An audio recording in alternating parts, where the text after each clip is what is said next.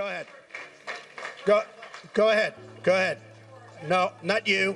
Not you. Your organization's terrible. Your organization's terrible. Let's go. Go ahead. Quiet. Quiet. Go ahead. She's she's asking a question. Don't be rude. Don't be rude. Don't be rude. No, I'm not going to give you a question. I'm not going to give you a question. You are fake news. Go ahead.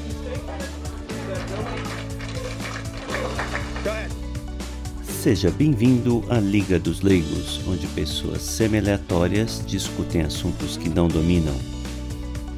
Boa noite a todos. A Liga dos Leigos está reunida hoje para falar do filme Hoaxed de Mike Cernovich, documentário que aborda a questão das fake news, produzido em 2019. Mike Cernovich é um autodenominado jornalista, escritor e cineasta. Talvez um adjetivo mais correto para ele fosse ativista, muito ativo no governo desde a eleição do governo Trump e frequentemente associado com o movimento de alt-right nos Estados Unidos. O documentário, entrevista, durante o documentário, ele entrevista diversas pessoas, diversas personalidades e comentam o fenômeno da fake news, os problemas da imprensa contemporânea e questões relacionadas à censura. Para discutir essa obra, estão aqui comigo Salazar Luso.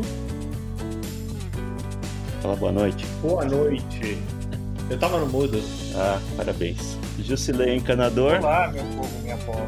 E Pepe Peripatético. Alô noite. Boa noite a todos, meus amigos. Quem gostaria de começar a discussão sobre a obra? Ah, antes disso, eu tenho, eu preparei aqui três questões. Não sei se alguém tem alguma é, para orientar o debate. A primeira é: as fake news são um problema real ou apenas uma desculpa para censura? Segunda, existe atualmente ou houve em algum momento uma imprensa isenta? E terceira, o que podemos esperar no futuro próximo no tocante imprensa e censura? Eu espero pelo fim da imprensa já. Aponta aí. Dois, é pela mesma coisa. A imprensa tá pro sistema de informação da polity humana, como o lupus tá pro sistema, o, o, o sistema imune. É boa analogia.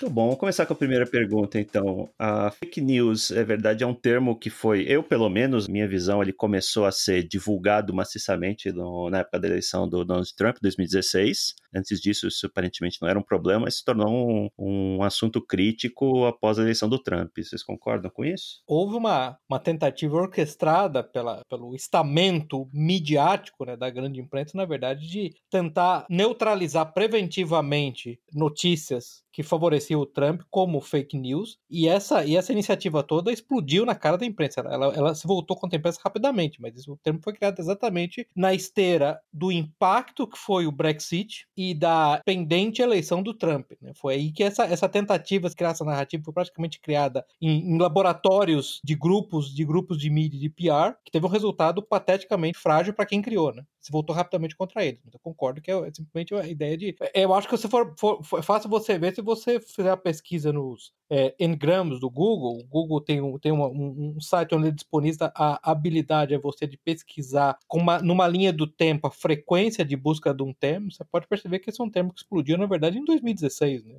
praticamente um termo inexistente Sim. antes. Então isso claramente é, é, isso mostra quão artificial, quão não orgânica a narrativa era, e em grande parte por ser inorgânica, ela acabou se voltando rapidamente contra os seus arquitetos. Né? É um negócio impressionante. Eu acho que eu nunca vi um caso de campanha que saiu do controle dos proponentes da campanha tão rápido quanto, quanto o termo fake news. Impressionante. A disseminação de notícias falsas ou, ou enviesadas não é um fenômeno novo. Quem, quem escutou um episódio anterior nosso sobre desinformação, do Yomihai Patsepa, viu o quanto a KGB e os serviços secretos do leste europeu se empenharam em destruir reputações, em plantar notícias falsas, em fomentar um movimento pacifista nos Estados Unidos que fez a população americana se voltar contra o próprio governo no caso da guerra do Vietnã. Então, nesse ponto não é novo. O termo fake news é que é mais novo por causa dessa história toda aí de, envolvendo a eleição do Trump e um pouco antes a questão do Brexit.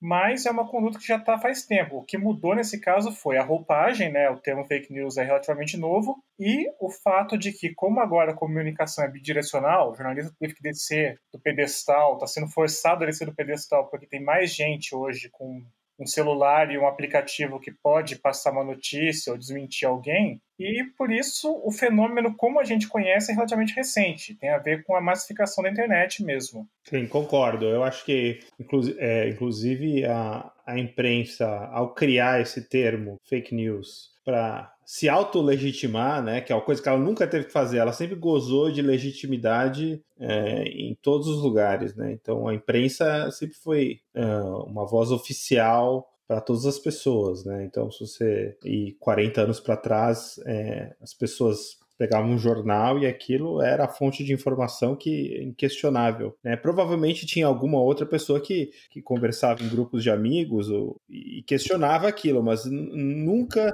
Tinha o ferramental, né? Para fazer. É, não tinha o ferramental para desmentir aquilo. Então era a versão oficial mesmo da verdade. Então a, a própria criação da, do termo fake news por, por parte da empresa e, e de grupos afiliados à empresa mostra o desespero deles, né? E que eles querem continuar com essa essa autolegitimidade de forma artificial, né? E coisa que a internet hoje não deixa mais eles terem, essa, gozarem dessa legitimidade que eles sempre tiveram. Legitimidade e monopólio também, né? No Hoaxed mesmo, ele fala, o Cernovich, em determinado momento, que houve um período que ele conseguiu identificar de 1958 a 1970, em que teve uma inversão do papel da mídia, que antes era mais ou menos de reportar as notícias. Claro que havia uma distorção, mas ela não era tão clara assim e que nesse período, que aliás coincide também com aqueles esforços da KGB e da turma lá do desinformação em semear notícias é, enganosas, que quando você saiu em 1970, aí vem a memória, a geração boomer, né? Você tinha uma imprensa completamente enviesada, mudada e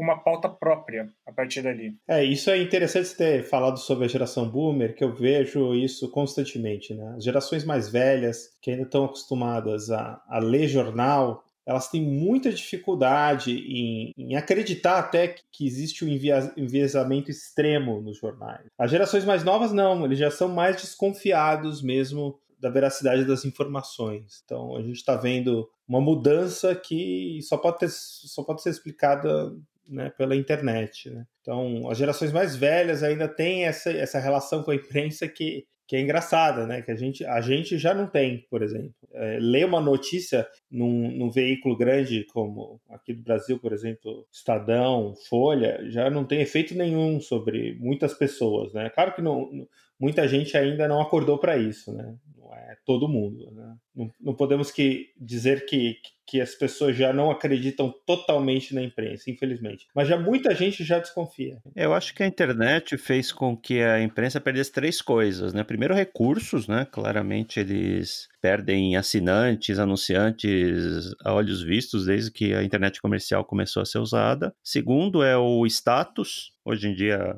a notícia sair num, num jornal de. Não se pode nem mais falar em grande circulação, né? num jornal não tem mais o, o mesmo peso que tinha, sei lá, 50 anos atrás. E o terceiro, eles não são mais os, os porteiros da informação, né? os gatekeepers. Né? Se uma notícia, antigamente, se uma notícia não saísse num jornal, numa revista, ela não existia. Hoje você tem N caminhos aí para chegar a uma notícia, uma informação. Obrigado, internet. Muito obrigado. Mas é, aí vem para o tônica, tudo isso converge para a tônica do documentário, né? Todo tem um esforço grande hoje por parte desses órgãos de imprensa e de empresas de tecnologia de, de promover algum tipo de censura, né? Várias, de várias formas, né? Desde simplesmente expulsar a pessoa da, das suas plataformas, né? Como aconteceu com Alex Jones do Infowars, até não noticiar certos eventos. Né? É, e até órgãos, né? Que se dizem independentes, como Snopes, que estão querendo dar um carimbo, uma chancela para as notícias, para revalidar a grande imprensa, né? Uma, uma, tentativa patética de, de revalidação deles a forceps, né? É, o Snope surgiu lá como um site para desmontar boatos, lá no, sei lá, 10 anos atrás, sei lá quanto tempo, e, mas ele tentou, na esteira desse, dessa história do surgimento das fake news, ele tentou se vender como uma agência de checagem de fatos. Esse foi um dos, acho que um dos elementos dessa história toda que o documentário não aborda né? Ao mesmo tempo que tentaram emplacar essa, narrativa das fake news, também tentaram emplacar várias é, agências que de repente surgiram do nada, né? Várias agências para promover essa checagem de fatos. Não deu certo, né? Que no Brasil teve vários exemplos, Estados Unidos tinha Snopes e alguns outros, mas assim, não tem relevância nenhuma, porque você já sabe que essas agências são enviesadas. Né? Sim. É, é que eu não sei, a, a minha, minha perspectiva é, é, é diferente é, é, em relação ao fenômeno, à gênese do fenômeno, por, por, uma razão simples. Eu, eu tenho dificuldade tremenda em aceitar que é simplesmente o desenvolvimento tecnológico da internet que motivou isso. Para mim, o problema primordial é um problema que nós abordamos quando nós falamos do Devil's Pleasure Palace, nós falamos da, da teoria crítica introduzida no Ocidente. O problema primordial é que as elites ocidentais se tornaram hostis a seus povos. Então, o fato de que a imprensa, como nós abordamos no, no episódio do Open Letter to Open-Minded uh, Liberals, a imprensa, como órgão oficial das elites, ela passa a ter um problema enorme na medida em que ela tenta moldar a narrativa que é hostil ao povo que deve ser cuidado por essas elites. O problema primordial é muito difícil você. Se seu, se seu objetivo, você enquanto elite, você tem uma certa noblesse oblige para com a sua população nativa, e você resolve que a partir de agora o seu dever não é zelar pelo melhor interesse da sua população nativa, por exemplo, inundar a sua população nativa, penso no caso da Europa, com centenas, dezenas ou centenas de milhões de estrangeiros hostis, primitivos e violentos, isso torna muito mais difícil a manutenção desse consenso. A internet, eu entendo que ela foi, em última instância, a maneira como se materializou essa revolta das massas contra essa manipulação da elite, mas, mas as elites ocidentais hoje são hostis ao Ocidente. Isso torna tudo muito mais difícil. Quando aquele professor, como o Juscelino mencionou no, no, documentário, quando aquele professor fala da era de ouro da, da imprensa nos Estados Unidos, 1950, 1970, e a era boomer, uma das características é que, em certa medida, você falava de uma, de uma nação que era, de facto, um etno-estado, branco anglo-saxão, na verdade, ou essas pessoas que tinham o poder, tanto nas mais altas esferas quanto entre a população nativa, e eles tinham mais ou menos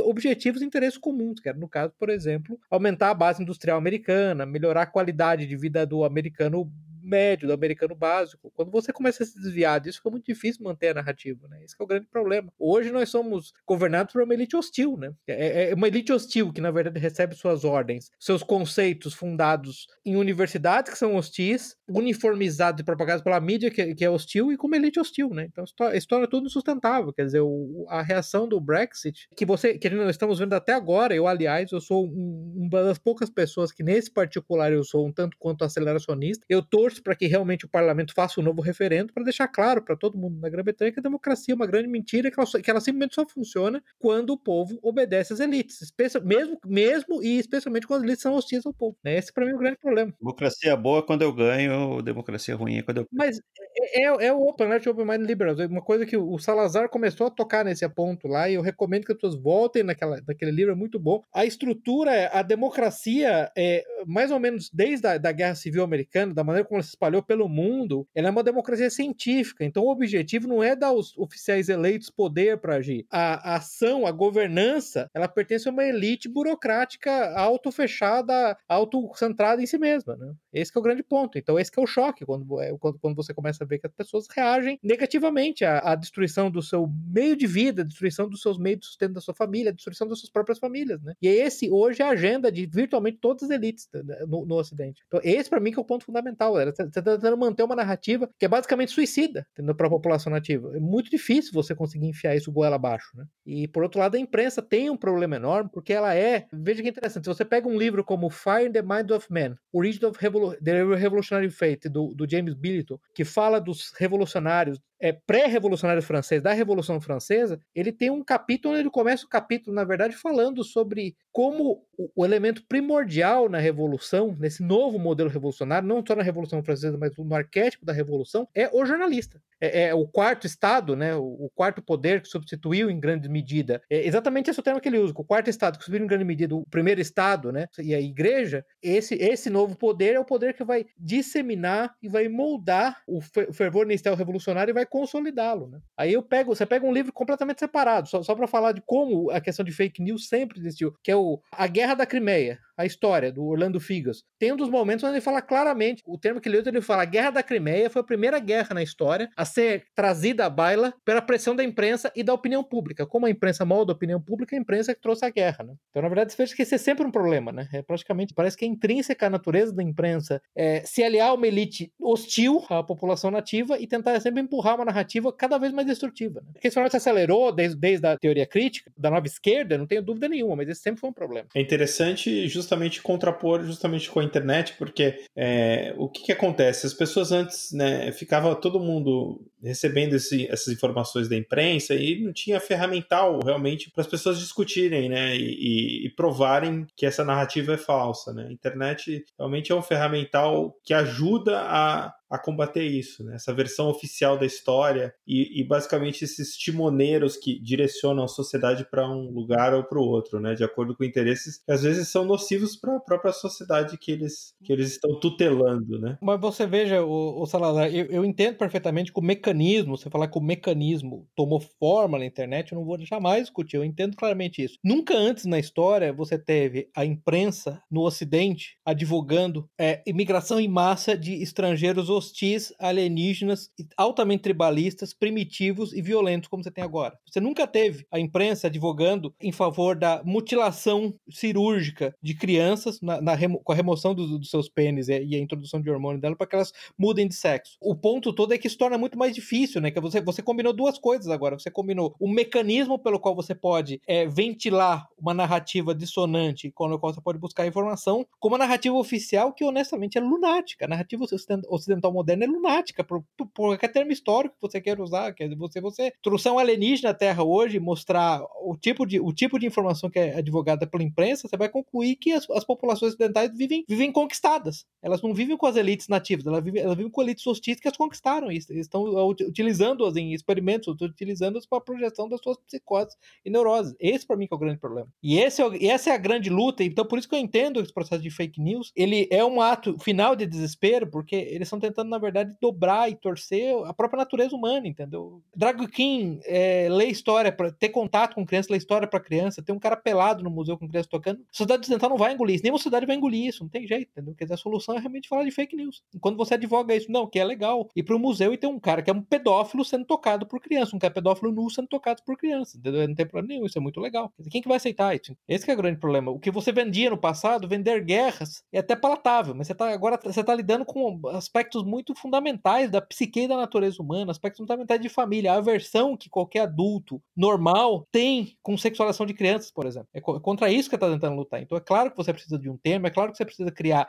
um aparato, não só psicológico, como pseudo-formalista de checagem de informações, como é o caso do Snow, para tentar convencer as pessoas, mas não tem jeito. Só convence quem? Como a gente já discutiu tantas vezes os boomers, que hoje, na verdade, vivem numa prisão mental, né? Eu até entendo o problema dos boomers, né? Você falar hoje para um boomer que ele tem que buscar informações, navegar pela internet, pelo mar de fontes na internet, achar algumas pessoas confiáveis, livros confiáveis, é dificílimo, é quase, é quase que uma barreira cognitiva que ele tem. Ele cresceu com a realidade moldada pela Folha de São Paulo e pelo New York Times. Ele não consegue conceber o mundo de outra maneira. Sim, eu vou dar um exemplo em casa que eu tenho do meu pai, que é um boomer, e que cresceu, desde o começo da vida adulta dele, ele lê a Folha de São Paulo, e hoje em dia não largou esse hábito, e hoje em dia ele virou um repetidor da Folha de São Paulo. É basicamente uma cópia carbono deles. E eu falo para ele que não, que não é assim, mas enfim, ele não, ele, é um, ele não mexe com coisas digitais, o telefone dele só faz recebe chamadas e SMS, uhum. então vai acreditar na Folha de São Paulo. A realidade dele é moldada pela Folha de São Paulo em última instância, é um negócio impressionante, né? E a velocidade com que eles repetem a narrativa propagada na Folha de São Paulo é assustadora. Sim, se na Folha de São Paulo tem escrito que um adulto e a giromba tocada por uma criança é ok, meu pai vai dizer é ok. Sério? É, veja bem, é, veja bem, não é assim? Sim, é, veja bem, não é assim. Olha, eu, eu vou ser honesto pra você, eu, eu considero que, não obstante, a, a, imprensa é uma besta ferida de morte, mas é uma besta que não está morta e causa muito estrago. Eu diria que um exemplo clássico, eu só sempre dou esse exemplo porque é importante ilustrar. Eu, eu realmente não acho que seja o nosso interesse a política cotidiana, mas esse é um exemplo para mim crucial, que é o exemplo do Flávio Bolsonaro. Nós temos um canalha, um monstro repulsivo, destrutivo, que é o Rodrigo Maia, que deveria estar preso, e a imprensa conseguiu moldar uma narrativa na qual ninguém está na rua pedindo a prisão do Rodrigo Maia, está todo mundo pedindo a prisão do Flávio Bolsonaro, não sei nem bem porquê, não está bem claro para mim porquê. Enquanto, enquanto o Rodrigo Maia está estabelecida a culpabilidade dele em depoimentos de delatores, o Flávio Bolsonaro tem suspeitas. O que acontece? O que está todo mundo pedindo? Aí entra naquele, naquele ponto, Salazar, qual que é o bode expiatório do desejo sacrificial do qual René Girardi falava das multidões hoje? É o Flávio Bolsonaro. Quem que conseguiu é, estimular a multidão nesse frenesi dionisíaco no qual sacrifica-se, tem que sacrificar o Flávio Bolsonaro, ou senão os deuses não serão apaziguados. Foi, no fundo, foi a imprensa. Ela conseguiu estabelecer isso. É um negócio impressionante. Quer um exemplo melhor? A narrativa oficial é que o Donald Trump foi eleito por causa de fake news, certo? Sim. Qual? Fala uma. Sim. Não tem, não tem exemplo. É, é, tudo abstrato, né? Ah, as fake news. É... Dá um exemplo de uma notícia falsa que foi propagada na época da eleição e teve algum efeito prático. Não tem. É interessantíssimo você ter mencionado esse ponto, porque houve tentativas, especialmente nos Estados Unidos após a eleição, de se fazer levantamentos quantitativos de efeitos específicos de pretensas fake news em resultados eleitorais. E, na verdade, é o, resultado que você tem das tentativas de estabelecimento de estatística é que o resultado é 0,0005% dos votos foram influenciados. Algo assim que é virtualmente inexistente. Né? A medida é tão pequena que praticamente pode ser confundida com um erro de medição. Né? Esse é um grande problema. O que acaba é que o povo acaba sendo muito mais é, consciente, muito mais. entende muito melhor a mensagem, os próprios interesses do que esses, esses órgãos gostariam, né? Essa é a verdade. Verdade, mas esse é um ponto que é, é muitos anos atrás eu, eu ouvi isso numa das aulas do Olavo de Carvalho, e esse é um ponto importantíssimo. O poder da imprensa hoje não está no número de leitores está na capacidade de se influenciar as elites, tanto financeiras quanto as elites políticas. Esse é o grande problema. Né? Uhum. O grande problema é que todos, todo mundo no Congresso morre de medo da Folha de São Paulo. Lembre-se que o, o, James Bowman, aquele comentarista político americano, ele tem uma das frases excelentes do cara. Ele falou: o maior, o maior erro que os conservadores fazem é de, é de imaginar que os democratas controlam a, a mídia. De fato, é exatamente o contrário. A relação de poder é, do, é, é no outro sentido. A mídia controla os democratas. Aqui no Brasil, durante muito tempo, teve um mecanismo de retroalimentação alimentação, que era mais ou menos o seguinte: alguém do Ministério Público vaza uma informação para o órgão de imprensa, aí o órgão de imprensa noticia, aí o Ministério Público pega aquela notícia, anexa no processo, e aí, sabe, começa todo um ciclo de, de, de perseguição a certas, certos políticos, certas organizações, sem ter nenhum fato gerador, né? É um, é um, é um ciclo vicioso que se alimenta de si mesmo. Isso é péssimo. Mas é por isso que a, o modelo do, do Mensos Modebug, ele se alinha perfeitamente com o problema que você vê no caso do Cernovich aborda no filme dele. No fundo, acontece o quê? Nós estamos numa sociedade tipo 2, no qual a imprensa controla a opinião pública e controla o uhum. governo. Esse é o grande ponto. Todo mundo morre de medo da imprensa e todo mundo se pauta pela imprensa. Né? Esse, esse, é o grande ponto. Agora, o que eu recomendo, eu recomendo realmente, voltando só a falar um minuto da, do livro sobre a Guerra da Crimeia, tem uma frase do, do Lord Aberdeen, do primeiro-ministro, ele falou, é, ele, ele reclamando, ele lamentando que, ele, tá, que a Inglaterra estava sendo empurrada para a Guerra da Crimeia, e aliás a imprensa naquela época dizia que quem era contra a Guerra da Crimeia era, era culpado de colusão com os russos, chegaram a acusar inclusive o príncipe regente de ser de estar tá, tá em colusão conluio. com Em português é conluio. Conluio, conluio. Ele lamentou, ele falou: os, os jornais estão sempre, estão sempre se movimentando para causar interferência. Eles são bullies e eles fazem o governo, o governo se transforma uhum. num bully. Isso, isso nós falamos em 1850, 1855. Tem uma passagem famosa do Cidadão Kane, Robert Foster Kane do filme, é uma versão ficcional do. Nossa, me fugiu o nome agora, do Randolph Hearst, né? Isso, do é o magnata magnata dos jornais lá da virada do século, que ele uhum. praticamente patrocinou a guerra hispano-americana, né? Esse é um excelente ponto. Praticamente em todas as guerras que os Estados Unidos entraram é, é desde o século XIX, você tem uma influência direta e objetiva da imprensa. Né? Tanto a guerra hispano-americana, a Primeira Guerra Mundial, a Segunda Guerra Mundial, a Guerra do... É, todas elas você tem, você tem um papel fundamental da imprensa, é, é, batendo os bumbos de guerra, né? aliás, não sei se vocês lembram, é, no, no filme tem um momento o que o Cernovich tem alguns clipes da CNN CNN, daquele primeiro ataque que o Trump ordenou à Síria. E eu lembro que eu vi uma entrevista, o Cernovich, o, o, o entrevistador perguntou qual, que é a sua, qual que é a sua parte predileta do filme. Minha parte predileta do filme é quando, na noite do ataque a Síria. Tem aquelas imagens dos mísseis de cruzeiro sendo lançados dos, das fragatas americanas, dos curadores americanos em direção à Síria, e um comentário da CNN descrevendo aquela cena como beautiful, como maravilhosa. Fogos de artifício maravilhosos. Uhum. É, é, um negócio impressionante a capacidade, a sanha de, a sanha de sangue que advém para mim daquela, daquela deformação mental, não tipicamente americana, mas muito comum no Ocidente, no qual o regime sírio não é um regime democrático porque ele não foi eleito, o que quer dizer que a população da Síria não foi manipulada pela imprensa em votar em algum candidato, porque isso quer dizer um candidato eleito, basicamente, exceto quando você tem acidentes, acidentes, aberrações como Trump e Bolsonaro. E além disso, como ele não é legítimo, portanto tem a sanha de sangue é, de destruição desses governos ao redor do mundo. Então, esse é o ponto interessante. Então, quando a gente começou, eu, Salazar, que a gente quer acabar com a imprensa, a, a imprensa se vende, na verdade, como uma espécie de paladino da justiça e, e, da fiscalização de governos, no qual ele diz, ok, por exemplo, se não fosse pela imprensa, você não saberia de corrupção. Ah, eu tenho certas dúvidas se eu vou aceitar esse argumento, mas digamos por um momento que eu aceito esse argumento. Se você é tão importante a ponto de influenciar investigações de corrupção, você é tão importante a ponto de influenciar o início de guerra, certo? Então vamos avaliar agora quantos, quantas vidas vocês salvaram e quantas vidas vocês tiraram. Isso eles não querem fazer. Eles falam, não, não, não. Aí nós não temos culpa. Ah, entendi. Então vocês são muito importantes para todos os aspectos positivos e qualquer aspecto negativo da existência da imprensa, vocês imediatamente se eximem de responsabilidade. Falei que fantástico. Né? É, mais uma vez, zero skin in the game, né? Para variar, Uhum. O jornalista fica lá na redação Sim. e não arrisca a própria Sim. pele por nada.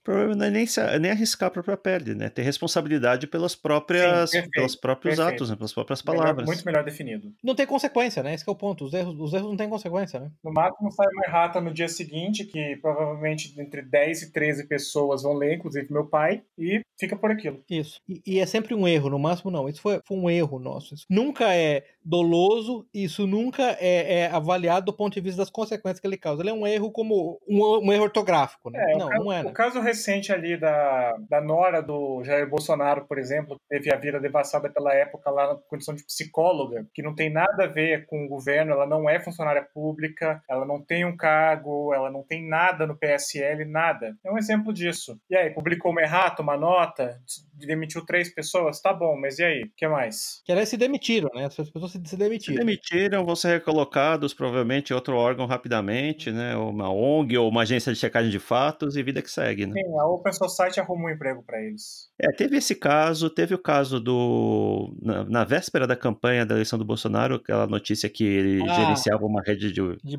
fake de WhatsApp, né? Isso. Que nunca foi comprovado, mas a jornalista recebeu prêmio, estrelinha no caderno e tudo mais. Sim, ela não teve consequência nenhuma, né? Não, ela foi recompensada. Ela recebeu o prêmio. Sim. Ela foi recompensada. Ela foi recompensada pela mentira dela. Ela escreveu simplesmente uma ilação. Deveria ter sido presa, né? No mínimo, né? No, no mínimo, exatamente. Mínimo. Uma, uma, ilação sem nenhum tipo de prova e ela foi premiada. Isso é uma coisa das coisas que eu discordei lá do, do filme, é que uma, um certo momento lá o, o Cernovich dá a impressão que não, a empresa está fazendo isso por audiência apenas né, e não por ideologia, né? Ele chega a falar, ah, não, olha, o que, qual é o driver, né, o que impulsiona a imprensa a fazer muito isso, né, e depois se cometer esses erros, né, de defender guerras e, e tem a ver com, com audiência, com eu acho que não é só isso, né? Tem vários fatores, né? Audiência é um. O outro fator é que hoje é, jornalismo é entretenimento. Não tem mais, não tem uma fronteira clara entre o que é o noticiário e o que é entretenimento. Então aquele esforço todo que talvez se gastasse eh, no passado para verificar se uma notícia é verdadeira ou não, não tem, não existe mais. Hoje tem que tem que soltar a notícia o mais rápido possível e checa lá no futuro algum dia se der tempo. Então esse é outro problema. A velocidade, a concorrência das coisas, né, também é, é, outro problema. Hoje, um jornal que queira ser responsável, hoje um órgão de imprensa que queira ser responsável, tem sérios problemas, né, porque a concorrência com ele é o carinha com o iPhone ali no, que está no, no, mesmo local, que vai soltar a notícia e um abraço. Então, é uma situação muito complicada. Claro, tudo isso temperado com a, com a ideologia e tentativa de impor uma narrativa, né. Mesmo quem não está ideologicamente comprometido, está numa situação muito difícil. É, é, é, importante mencionar, quando nós falamos de ideologia, eu acho que esse é um das grandes é, fraquezas epistêmicas de pessoas que tentam defender esse modelo e não entendem, nós jamais estamos argumentando que existe uma conspiração com coordenação central, ok, gente? Para deixar claro, a questão dessa ideologia, ela é pervasiva, ela é permanente. Você não tá, né? Você não tá, eu acredito. não, ela, per... não, ela é pervasiva. No quartel-general no centro da Terra. sim, no centro da Terra pelos reptilianos. Ela é pervasiva e ela simplesmente acontece porque essas pessoas estudam nas mesmas escolas, conversam entre si e todos têm as mesmas ideias. Aquele livro do Mark Stein, que é um jornalista, e é na verdade um escritor, mas ele, ele trabalha em jornais também, eu, eu considero ele basicamente escritor, ele também se considera um escritor. Quando ele escreveu aquele livro America Alone, The End of the World as We Know It, ele estava falando do Obama, não sei se você lembra que durante a campanha o Obama uma vez usou, usou uma frase num, dos, num das paradas de campanha dele, falando dos americanos interioranos, que são aquelas pessoas é, amargas que se apegam às armas e, religiões, e religião. E isso gerou um enorme, um enorme problema, o, o Obama teve que a público se desculpar, mas depois ele falou, eu só falei o que todo mundo sabe, que todo mundo acha, mas todo mundo mundo uhum. acha quem? Todo mundo no meio dele, entendeu? Sem nenhuma coordenação central, todos os jornalistas concordam. Quer dizer, que jornalista da Folha, do Estadão, da Jovem Pan, é contra o aborto, é contra o casamento gay, é contra a adoção de crianças, é, é, de crianças por ocasião homossexuais. Todos eles pensam a mesma coisa. As fronteiras abertas? Todos, fronteiras abertas, todos eles pensam exatamente as mesmas coisas, né? E, e é um ponto interessante que o Mark Stein fez, é uma transformação que aconteceu, por isso que eu acho muito importante esse seu ponto, o, o Zeno. Como os jornais, eles não são economicamente viáveis, o que é, a transformação que se aconteceu, especialmente nos jornais de grife no Ocidente, New York Times, Washington Post, Folha de São Paulo, é que os jornalistas acabaram se tornando. O jornalismo acabou se tornando uma profissão de elites mimadas. Hoje, jornalistas, ao contrário no passado, que eram pessoas paupérrimas, que eram movidas para a profissão por fome, por fazer algo, já que não tinha mais nada para fazer, hoje, na verdade, são os filhos mimados da elite, que todos eles são doutrinados ou se autodoutrinam numa bolha em colégios e universidades caríssimas, e depois ficam escrevendo sem nenhum tipo de contato com qualquer aspecto popular, com qualquer povo. Né? É, isso ele cita no filme, né? O jornalista hoje pega as opiniões, as fontes dele é no Google e no Twitter. Ninguém desce lá na rua para falar com as pessoas que efetivamente se aquela, aquela opinião, aquela que tá rodando na cabeça dele é verdade mesmo.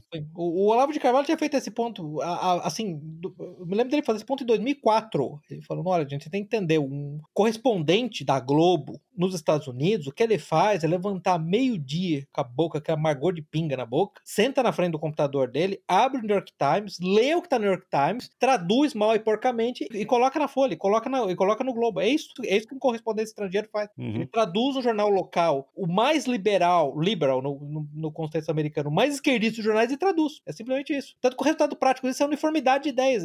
Não há discordância né, nesses jornais. Né? É uma, uma grande câmara de eco global, né? Ele chega até a falar isso, Sim. né? Que é um efeito que eles só falam, só conversam entre si, têm as mesmas ideias. Qualquer coisa que seja fora disso, para eles, soa assim muito mal, né? Porque é claro, né? Soa fake news, isso é fake. De fora é fake. E é o efeito natural do ser humano, né? Você, você tá num grupo Sim. de pessoas que só falam as mesmas coisas, chega alguém de fora, quem quer que seja, por mais a ideia mais real que seja, vai soar estranho, vai soar estranho. É, no caso deles é pior, porque, por exemplo, eu já tive essa discussão com muitos liberais e esquerdistas. Não, você, ao dizer a eles, você vê que isso tem um efeito, especialmente naqueles que têm alta capacidade cognitiva, que eles têm um orgulho enorme do que deles, você, você acusar um deles ver uma bolha, tem uma acusação terrível para eles. Tipicamente, depois de vários minutos tentando se explicar, ele vira, mas você também vive numa bolha.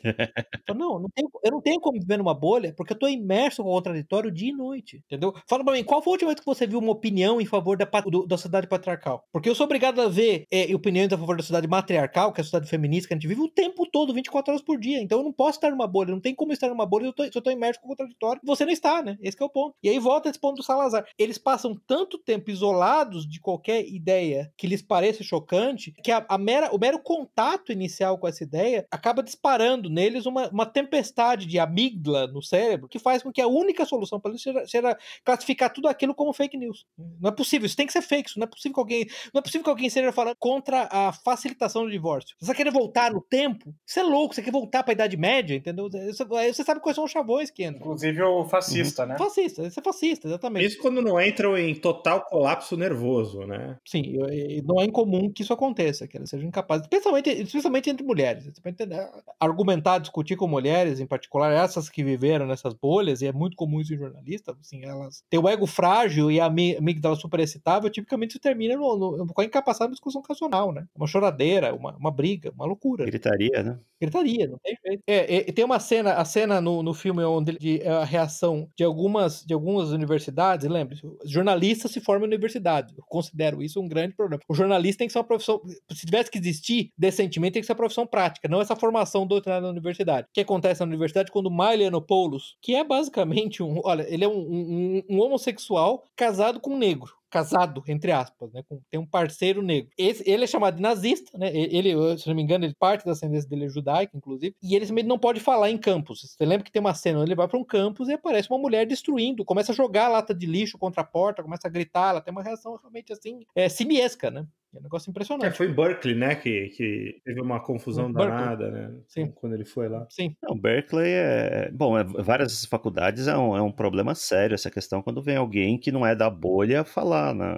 Mesmo alguém mediano, como o Ben Shapiro, por exemplo, as faculdades têm que gastar uma fortuna com segurança, porque as ameaças de violência são terríveis. E o Yiannopoulos aí no final ele acabou sendo banido do Twitter, né? É, ele perdeu tudo. Ele foi realmente, como é aquele termo do 1974, né? Ele foi unpersonal, né? Ele foi despersonalizado. Assim como aquele Gavin McInnes também, né? O filme, aliás, ele traz todas as personalidades que já sofreram muito com. Eh, foram taxadas de geradores de fake news e Sim. teorias da conspiração, né? Como Scott Adams. O caso mais grave que eu acho que ele eh, a pessoa tá no filme é do Alex Jones, né? Que ele foi simplesmente derrubado de. Ele tinha um site lá, o Infowars, que ele falava de teorias da conspiração, é um cara bem escandaloso. É, mas ele foi expulso lá do Twitter, do Facebook, e dos feeds da Apple no mesmo dia. Ou seja, uma operação orquestrada, né? Que hoje diria que é o maior problema não, não é nem os jornais, né? É a força que as empresas de tecnologia têm, porque elas controlam o, o canal de informação que contesta os grandes jornais, né? Então os jornais se aliaram a essas, essas grandes empresas de tecnologia para fechar esses canais, né? Claro, sem nenhuma grande coordenação, né? Eles não precisam de coordenação. É espontâneo, é espontâneo. É, não tem um ponto é um é consenso espontâneo. espontâneo entre as empresas de tecnologia e, e, todos esses órgãos do governo. Sim, mas vai além disso, né? O Washington Post hoje ele foi comprado pelo dono da Amazon. O jornal estava falindo lá e hoje ele como, como é que você diz que não tem uma orquestração se os dois os duas empresas são do mesmo dono? Sim, a plataforma está toda integrada.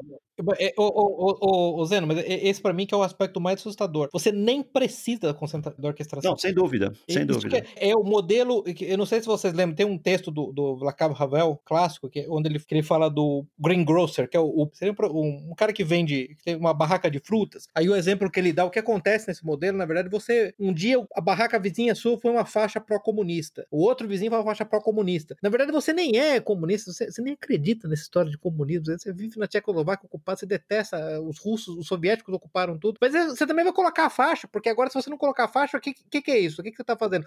O fato de você se recusar a repetir a propaganda oficial se torna um ato de resistência, né? Então, na verdade, quando o Alex Jones é banido do, sei lá, do YouTube, ao que a Apple não baniu, então a Apple é a favor do Alex Jones, a Apple é a favor das teorias conspiratórias do Alex Jones. Não, vou mostrar para você que eu não sou a favor, eu vou banir também. Então é muito mais sofisticado o modelo, porque ele nem precisa dessa coordenação, né? Ele, ele, ele se espalha de maneira memética mesmo. Isso, isso que é o mais assustador. Sim. Se você não é pela gente, você é contra a gente, né? Exatamente. Porque você não mostrou que você é a favor da gente. Exatamente. O Ben Shapiro é um dos sujeitos mais banais que existe, assim. É, o Ben Shapiro, ele é um jovem que tem argumentos típicos, assim, dos boomers pró-capitalistas mais tontos que você pode imaginar. Ele é taxado de neonazista, ele é judeu. Ele é, ele é judeu como Moisés e Arão. Ele é judeu ortodoxo e ele já foi taxado uhum. de ser o guru da alt-right. Pela Economist, se eu não me engano. Sim, neonazista, quer dizer, é um negócio maluco, entendeu? É, é isso dá para você um nível de intolerância com qualquer desvio de, dentro da câmara de eco deles. Então, só para ele não perder a, a meada, voltando para a questão que o Zeno e o Salazar trouxeram, nisso o Cernovich está errado, então não é simplesmente uma motivação pecuniária. Ela tem uma motivação uh, ideológica e ela tem uma motivação filosófica. E, e, eu não sei bem como classificar, eu classificaria. Ela tem uma motivação psicológica, porque essas pessoas se veem como uma classe sacerdotal, se veem como os Brahmins, se veem como elite, e esse tipo de tentativa de contestação da narrativa que elas propõem é uma ofensa ao status dela. Então, o Cernovich nem vê isso, porque, vamos ser honestos, o Cernovich é um cara muito legal, ele não é um pensador profundo. Eu definiria o Cernovich, aliás, ele se recusa a, a admitir, ele se recusa a se colocar como alguém pró, é, out, é, da alt-right, eu não acho que ele realmente seja alt-right. Ele é basicamente um, um. Mais moderado, né? Um ativista, um, um ativista de free speech, um ativista de, de, de liberdade de expressão. É libertário, meio libertário, meio populista econômico e pró-liberdade de expressão, entendeu? O Cernovich, por exemplo, é completamente pró-casamento gay, pró-adoção é, de de adoção de crianças por casais homossexuais, e inclusive ele é pró, ele é pró, ele é pró transgênero. Esse cara como um cara profunda, baluarte do, do, do, dele, não é o caso. Ele simplesmente é um cara que tenta ser o que me parece, tem um esforço tremendo para ser intelectualmente honesto. E nesse aspecto é que o filme é absolutamente imperdível. Todo mundo deveria assistir. Sim. Inclusive, muito bem editado, né? É, comparando muito com o filme lá da Cassie J, que a gente viu, que também é um filme legal, mas esse tem mais uma competência técnica envolvida, né? Sim, é evidente, é evidente. Tem. E, e você vê que a Cassie J, é, como o Cernovich mesmo diz, ele considera a Cassie J a estrela do filme dele, porque a Cassie J era uma, é uma, é uma, era uma feminista ainda hoje, é uma, é uma crente na, na, na, nos preceitos básicos de igualdade entre os sexos, e ela foi transformada. A vida dela, basicamente, a carreira dela, não vou dizer, a, vida, a carreira dela acabou, né? Ela não consegue mais nada, né? Sim. E isso é. Cassie J faz parte do filme. Que aparece no filme. E isso ela fala, quando ela fez filmes pró-feminismo, pró-aborto, pró-casamento gay, ela, ela era, ela recebia um influxo de capital, de status, de convites. Você lembra que ela chega a falar com um dos filmes dela, Planet Parenthood organizou uma, uma série de, de exibições do filme, financiou uma série de exibições do filme, e ao terminar o, o, Red Pill, que nós já discutimos aqui, ela recebeu uma torrente de absoluto, aquele ódio incrédulo, assim mesmo. Reprovação absoluta imediata. Eu acho que esse, a abertura do filme com ela foi muito bom. Vale por isso para você ver exatamente a transição de, de, de santa no panteão liberal para demônio. Que para mim é um insight genial do, do Bruce Carlton, né? Bruce Charlton, que é aquele, aquele escritor britânico. Ele fala o comunismo, especialmente nessa fase pós-marxista moderna, é difícil até classificar ele como uma religião. Ele é muito mais próximo de um culto suicida porque ele não tem nem mesmo uma teologia estável. Ele não tem um panteão de santos e demônios estáveis, né? Dizer, você é um santo hoje e amanhã, quando a, a, agenda esquerdista, a agenda revolucionária avança e você não avança com a agenda, você vira um demônio. Né? Ou quando você resolve ser intelectualmente honesto e procurar respostas para suas perguntas, né? Mas então os homens são realmente privilegiados na sociedade? Vamos ver se é verdade. E você chega à conclusão, olha, eu concluir que eles não são, baseado na evidência que eu tenho. Pronto, você vira, vira um demônio. Né? Sim, isso aí é bem um traço stalinista, né? Já que Stalin tinha aquela mania, vamos dizer assim, de apagar os antigos amigos de fotografias, de reescrever a história e que, inclusive, o governo chinês é bem pródigo nisso hoje. Mas pegando um gancho aí do que o Salazar falou agora há pouco, do conluio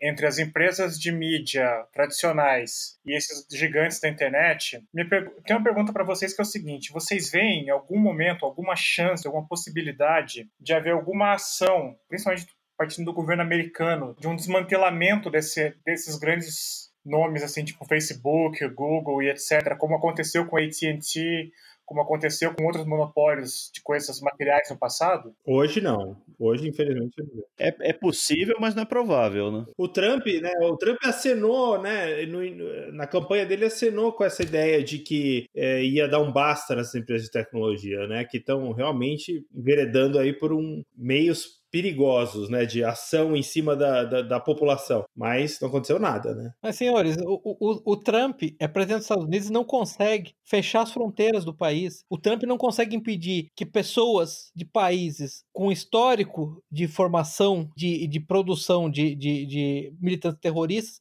entrem nos Estados Unidos. Quer dizer, ele não governa o país.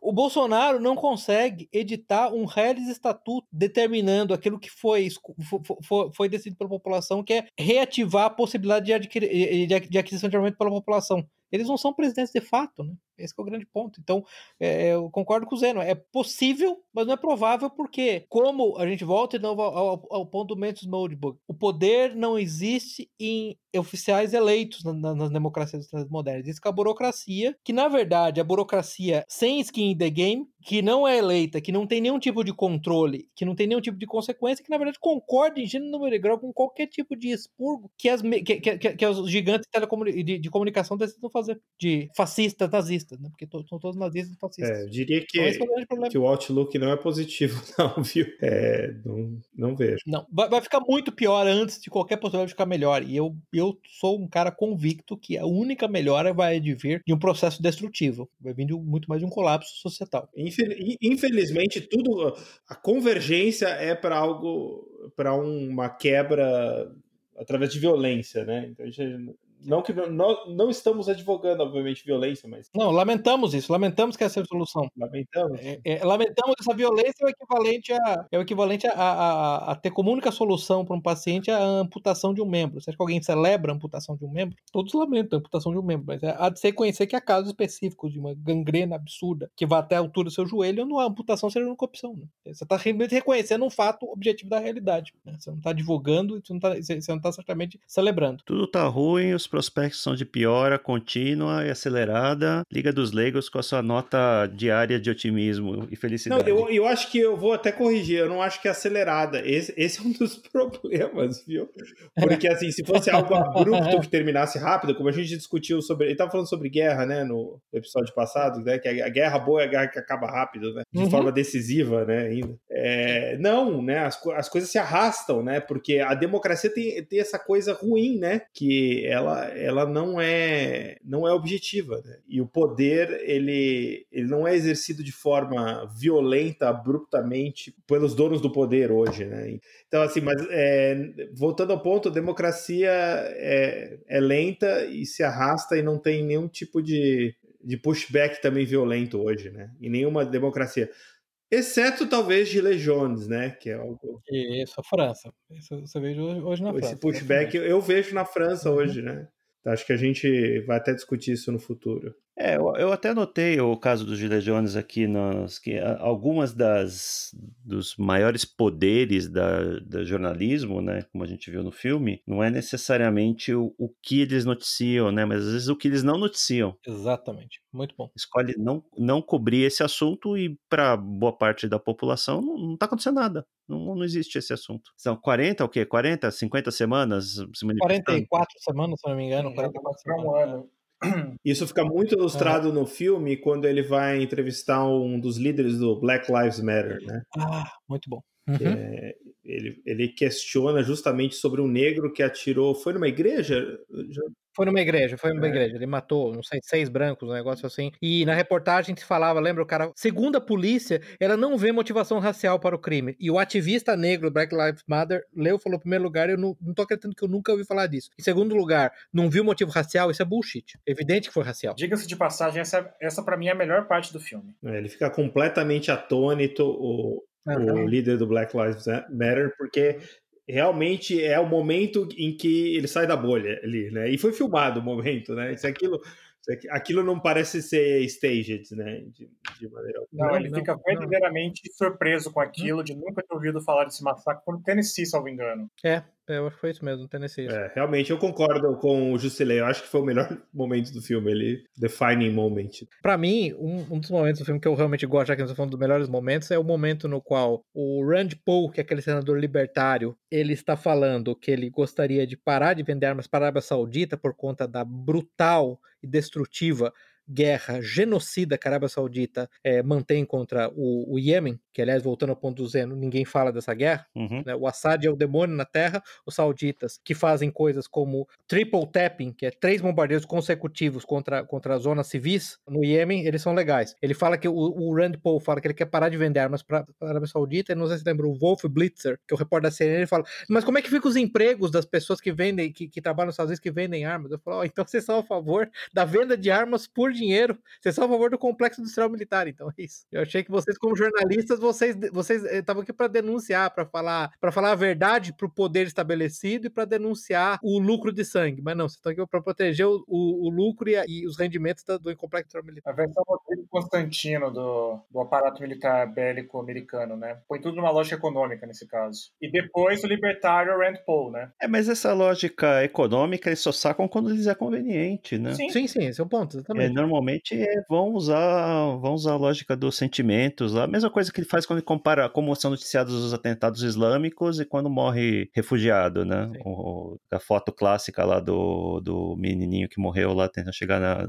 supostamente saindo da Síria para a Europa, morreu afogado. Se não me engano, da Turquia, eles, esse é outro ponto interessante. Eles, ele estava num campo de refugiados na Turquia, eles não ele não estava em perigo. A situação dele era desconfortável economicamente, ele não estava em via de ser morto, ele já saiu da Síria. Já. Ele resolveu por motivações econômicas, né? O pai dele, por motivações econômicas, resolveu levar ele para levar ele para a Europa. Foi reproduzida a foto e não sei se você lembra, o Zeno, muito interessante, porque naquele momento ele contrapõe aquilo a foto de uma garotinha, sei lá, 6, 7 anos, esmagada, se eu não me engano, em Nice. Sim, no tentado com o caminhão, né? Quando teve um daqueles ataques, ataques de caminhão, de, de caminhão, que ninguém mostra, né? Aquilo foi fascinante. Que o caminhão sem motorista matou muita gente. É, um caminhão, um caminhão É, matou. Caminhão Caminhão mata, né? também é outra coisa incrível da imprensa. Né? É, até falando das armas lá, né? Essa questão do que não noticiar, e outra- e outra coisa é isso, né? é, esses fragmentos, né? Eles fragmentam a notícia né, de modo a reforçar uma certa narrativa. Uma vez eu li que um dos truques mais banais do, do fotógrafo, né? De campo de batalha é levar uma boneca na bolsa de, de, de equipamentos. Aí quando vai tirar uma foto de algum lugar destruído, ele joga a boneca lá no meio e tira a foto para promover uma narrativa. Não sei se vocês entenderam. Sim, sim. Eu entendi. Dá.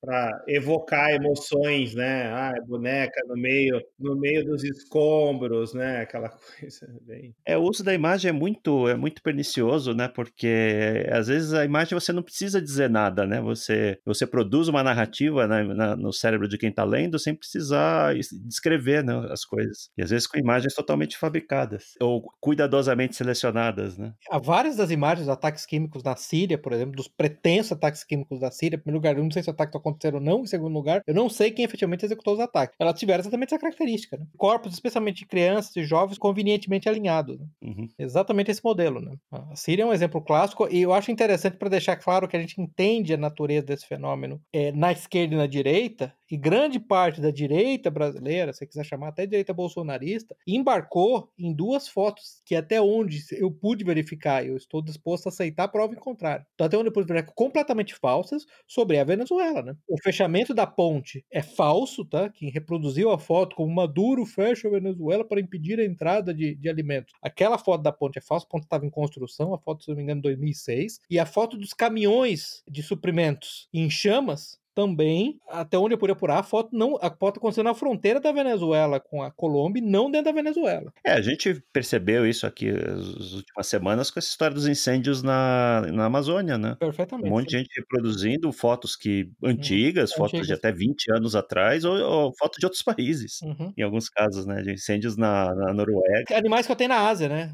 Foto com animais que eu Sim. tenho na Ásia. Isso. Ah, girafa. A Amazônia é um zoológico, a gente importa animais. Mas você veja como isso é prevalente, como é interessante que, nesse caso, ninguém na esquerda tentou criticamente analisar essas fotos, né? Peraí, né? Na verdade, é para usar aquele modelo que o próprio Mendes Moldbug e o Jim usa muito, né? Do blog do Jim, é tem as fotos do, do Império Vermelho, que é o Departamento de Defesa, que é começar as guerras, e tem as fotos fo- forjadas do Império Azul, que é o Departamento de Estado, que, que é começar outras guerras, um quer começar guerras pró-direita, outro quer começar guerras pró-esquerda. Os dois usam, usam das mesmas técnicas. Então, é, é- você veja como é difícil, né? Ficar atento, resistir à tentativa de manipulação via imagem, que você falou, né? Veja que eu não estou aqui questionando, eu não estou em nenhum momento questionando a natureza do regime venezuelano. O Maduro é um canalha, é um incompetente, é um comunista vagabundo. Eu não tô negando nenhum desses fatos. Estou dizendo que as fotos que foram usadas foram para fins de propaganda e manipulação no mesmo modelo que o Zeno acabou de falar sobre a bonequinha do fotógrafo em zona de guerra. Pega fotos antigas para fortalecer a narrativa. As fotos são boas demais para ilustrar narrativa, né? Voltando para a manipulação da direita, da esquerda, você lembra daquela foto da- do- de uma garotinha chorando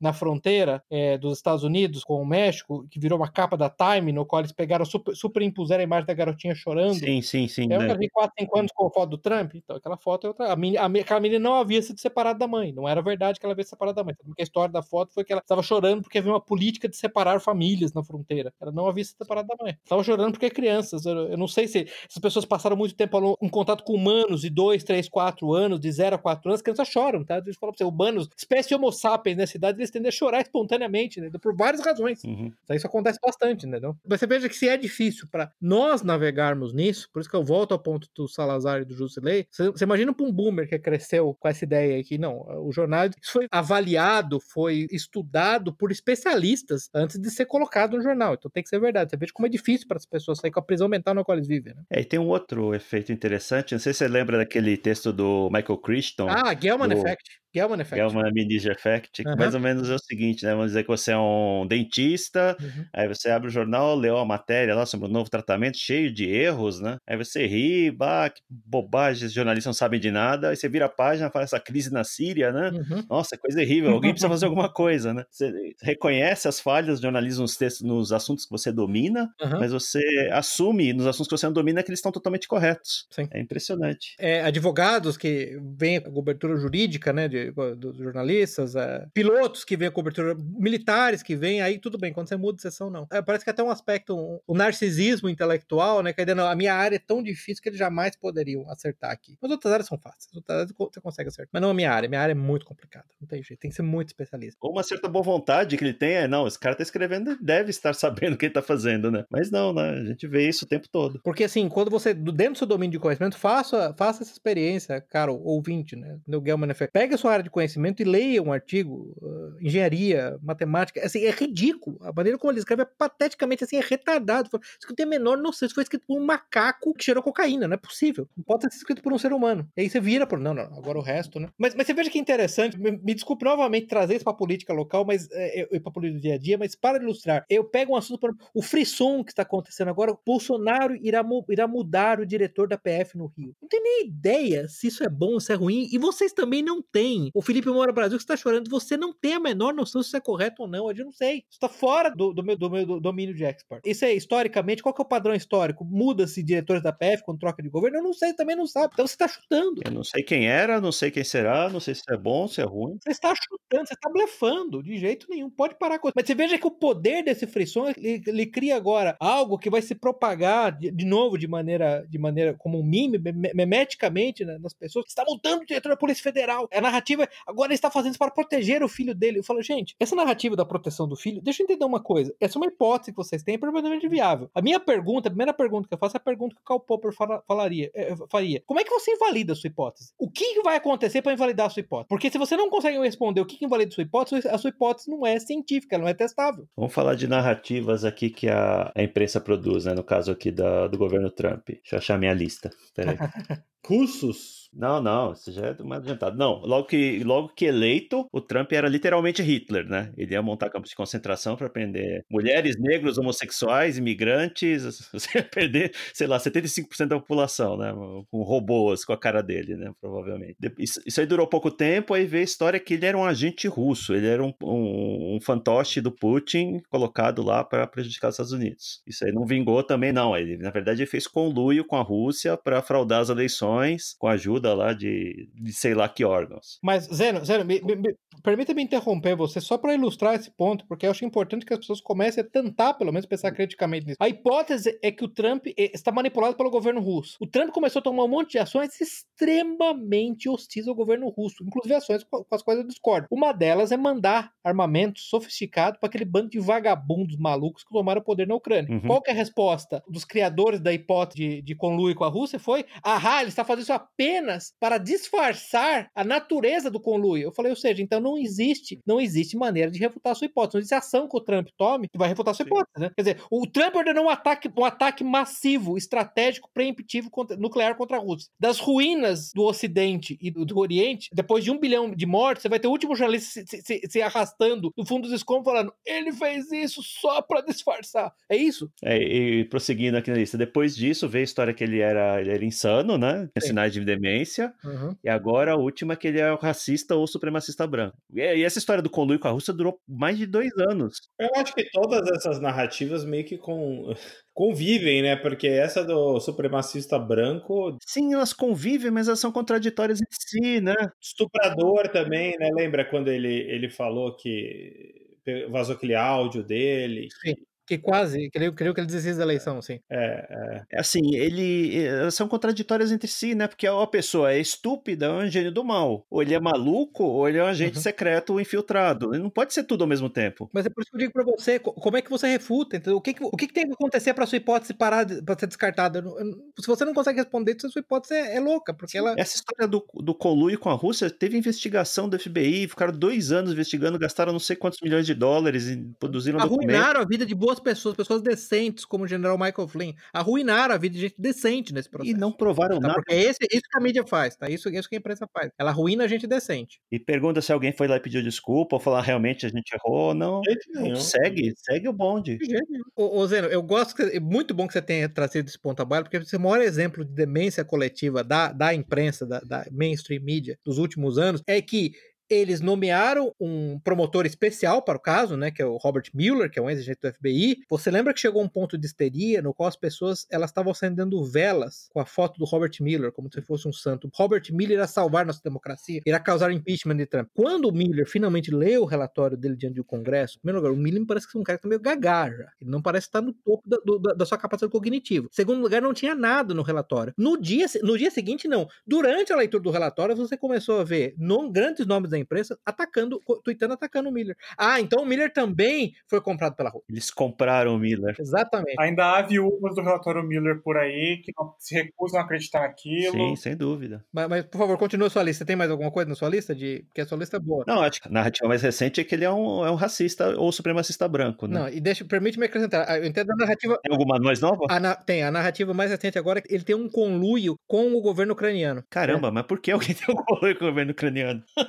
por que alguém teria? Sei. Meu, de novo, assim, isso não é supostamente não é processo racional, entendeu? Que é o grande agora esperança de impeachment, é, documentos que vai demonstrar que ele recebeu dinheiro do governo ucraniano. O novo governo ucraniano, o governo ucraniano anti-russo, o governo maluco ucraniano que tá no poder agora. Mas já deu dinheiro alguém lá na Ucrânia? Meu Deus do céu. O cara acabou de assumir há três, quatro meses, tá te dando dinheiro pros Estados é, Unidos. É, não, pro Trump, né? Pro dinheiro pro Trump. Também não sei, porque a Ucrânia, né, vamos ser honestos, a Ucrânia é, a Ucrânia é um país africano da, na Europa Oriental, né? É um negócio bizarro, o país assim, completamente disfuncional. A única coisa que salva a Ucrânia são as ucranianas, né? Vamos ser honestos, mas ainda assim. Pô, se você colocar isso no tempo, faz mais sentido, mas não é, né? mas é por isso que eu digo, ser autorreferencial, né? Esse é o problema de... É. Gente, todas as vezes que você tiver uma narrativa, perguntem a si mesmos, o que, que tem que acontecer, não para provar a narrativa, isso é irrelevante, o que, que tem que acontecer para desprovar minha narrativa? Sim, eu acho que esse tipo de coisa, eu, eu tenho para mim a esperança que esse tipo de, de histeria, né, essa cobertura histérica que fazem do Trump, ajuda a pessoas um pouco mais distraídas falar, acordarem, né? Falar, não, não é possível. Uhum. falando que o cara é um gênio do mal, é um idiota e é um maluco e Agora, tem que ser, tem que sofrer impeachment porque ele não tem mais condições mentais. Depende, depende. Se você for um boomer, por exemplo, não vai. É, é, não subestime a prisão mental no qual os boomers vivem em relação à imprensa. É um negócio assim fato. É, não tô dizendo que isso vai ser maciçamente, mas de, aos poucos as pessoas sim, acordam. Sim. Não é possível. Ontem tava falando que o cara era um, era um gênio do mal que ia, ia aprender todo mundo, hoje é um maluco incapaz de governar. Não, sabe? Não dá. Não dá para você. Uma hora, uma hora de dissonância cognitiva dói, né? O Zeno, Zeno, como todos, como todos os filósofos gregos, ele tem esse problema, essa fraqueza, ele tem essa profunda fé na capacidade cognitiva e, e no poder da atração da lógica. Não tem isso. A dissonância cognitiva não dói. As pessoas se mergulham cada vez mais nelas. Quanto mais incoerentes elas ficam, mais confortáveis elas são com a dissonância cognitiva. Esse é o grande problema, esse é o grande medo. Você pega uma coluna hoje da, da Miriam Leitão, para ficar no, no, caso brasileiro, da, como é que chama aquela mulher do Jovem Pan? Até esqueci o nome dela agora. Não é Mônica Beck. Vera Magalhães. Vera Magalhães. É, assim, é absolutamente incoerente. Assim, é, é coisa que eu esperaria escutar de um, de um, de um sem-teto viciado em crack. Assim, não faz o menor sentido. bem, no caso da Miriam Leitão, eu acho que tá bem próximo. Sério, gente, você lembra da Mônica Bergamo? A Mônica Bergamo, foi a Mônica Bergamo, se eu não me engano, quando o Bolsonaro, o nosso Hitler tropical, removeu o imposto dos jogos, de importação dos jogos de videogame, você lembra que a Mônica Bergamo chegou a falar que isso era uma tática do Steve Bannon para atrair gamers, que na verdade são neonazistas? Sim, sim. Então, foi a Bárbara Gantia que falou foi a Bárbara Gantia, obrigado. Foi a Bárbara Gantia, obrigado. Quer dizer, que, como é que eu vou discutir? Assim, quem é Bárbara Gantia? Eu nem sei direito quem é mesmo. É... Ela era da Folha de São Paulo, não sei se ainda é, e do Saia Justa do GNT. Ai, Saia Justa. Assim, como é que eu vou argumentar? Quer dizer, você, Zeno, meu ponto é, ela, ela mergulha no mar da dissonância cognitiva, o cérebro dela se dissolveu lá, entendeu? São micromoléculas que existem, não tem condição. Quer dizer, o que, que eu tenho para discutir com você, entendeu? E um ponto interessante da histeria nesse caso é o seguinte: ela não foi nem escrever uma matéria é. sobre isso, ela foi retrucar Sim, no, no, Twitter, Twitter do presidente. Claro. Exatamente. Bom, vamos voltar aqui para as perguntas. Assim, fake news são um problema real, apenas desculpa para censura. Acho que está claro que é, foi tudo uma narrativa alavancada para tentar impor mecanismos de censura, né, controle da, da informação. Fake news é a tentativa de encabrestar os camponeses que estão se revoltando contra a sua classe sacerdotal. É só isso. A segunda notícia é, existe, a segunda pergunta, desculpa, é existe ou houve imprensa isenta? Eu acho, acho que foi no programa do Andrew Clavin que eu vi que antigamente a imprensa isenta nunca existiu. Não em resumo. Mas antigamente as, as, as, os órgãos eles não tinham a pretensão de serem isentos. Ele tinha um jornal lá, era o democrata do Tennessee, o republicano de não sei onde. Eles tinha, claro, já no título, às vezes, qual a orientação, qual a uhum. ideologia uhum. que estava defendendo, qual a orientação do uhum. jornal. Hoje em dia, não, né? Você tem a CNN, esses órgãos que pre uhum. serem isentos, né? Só se preocupam com as notícias, mas na verdade tem um profundo lastro ideológico. É, e Zeno, só completando também, naquela época, além de você ter bem claro essa orientação, o descolamento das elites em relação ao povão era muito menor. Sem dúvida, muito bom ponto, sem dúvida. Próxima pergunta, daquelas que você anotou? Terceira pergunta é o que podemos esperar no futuro próximo tocante à censura e à imprensa, né? Acho que a gente já começou a falar disso também. Uh, gulags, campos de reeducação para neonazistas, fascistas, kkk como nós. KKK, no caso, é a ou é a risadinha do Zap? Os dois. Yes. Sim, é isso aí. Porque o Zap, você veja bem, o WhatsApp é um veículo de fake news para eles, é né? o motor de fake news, o motor da eleição do Bolsonaro. É, mecanismos de controle cada vez mais rígidos de informação peer-to-peer, né, Sim. entre as pessoas, eu acho que uhum. em grupos é um fechados, resultado né? disso aí. É, eu acho que a gente pode esperar também Surveillance. que as, uh, esses órgãos vão estar tá tomando ações cada vez mais desesperadas, né? A relevância deles é cada vez menor, a quantidade de assinantes, de pessoas que pagam para assistir um, uma TV de notícias a cabo, ou um jornal, uma revista cada vez menor, e não, e não tem com nenhum indício que isso vai se recuperar no futuro. E hoje a gente está vivendo é, essa cultura do cancelamento. Ah, o cara foi, foi indicado para apresentar o Oscar. Eu não esqueci o nome do ator lá. Ah. Você lembra, Pepe? Era um comediante, um comediante. negro, né? fez, eh, fez piadas é, homofóbicas, né? Não era isso? Escolheram ele aí, que, que, qual a primeira reação? Não sei quem é Chapéu? Não, não é Chapéu. David. Não, é outra pessoa, não importa. Escolhem uma pessoa lá para apresentar o Oscar e qual a primeira reação? Vão lá cavocar o Twitter, as redes sociais do cara para ver se tem algum comentário homofóbico, racista ou qualquer coisa que seja. Aconteceu isso com esse cara do Oscar, aconteceu com um comediante que foi anunciado pro Saturday Night Live, que eu nem sabia que existia ainda. É um novo integrante do cast lá, foram atrás dele, acharam umas piadas lá, tirava sarro de chineses, o cara foi desconvidado a fazer parte, e assim vai, né? Ou seja, cada vez mais essa patrulha, essa patrulha é cada vez mais agressiva. É, eu acho que o próximo passo é ir atrás, atrás de cidadãos comuns, né? Porque, assim, os grandes comunicadores, como o Alex Jones, eles já estão tendo sucesso, né? Na, em fechar os canais de comunicação, né? Eu não sei se você pegou no, é... no, no filme, tem um, um, ponto assustador lá que a CNN anuncia que, ah, que era, era um meme, né? Alguém publicou um meme lá do Trump batendo no...